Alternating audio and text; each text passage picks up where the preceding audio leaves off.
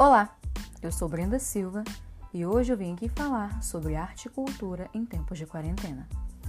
Coronavírus, crise econômica e outros fatores formam o contexto atual no qual o desespero e o caos tomam conta da nossa sociedade. Preocupante para uns, supérfluo para outros, não significa que não devemos dar a devida importância a essa situação.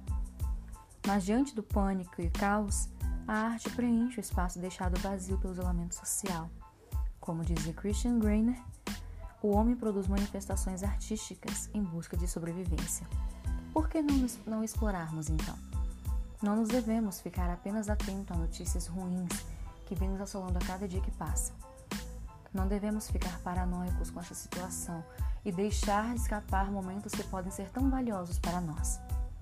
Dança, música, pinturas, qualquer tipo de manifestação artística pode servir como escapatória para essa situação tão difícil que anda acontecendo nos últimos tempos.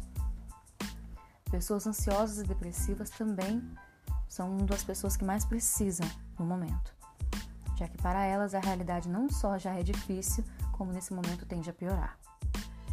A arte tem se mostrado muito eficaz.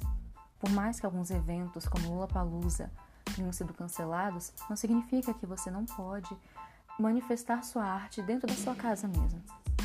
Como eu mencionei, pinturas, dança, música, escrituras, leitura, qualquer tipo de arte já pode ser uma ajuda imensa e vem nos mostrando cada dia mais que a arte, que é vista como uma coisa tão simples e tão sem importância, pode ser crucial num momento como esse.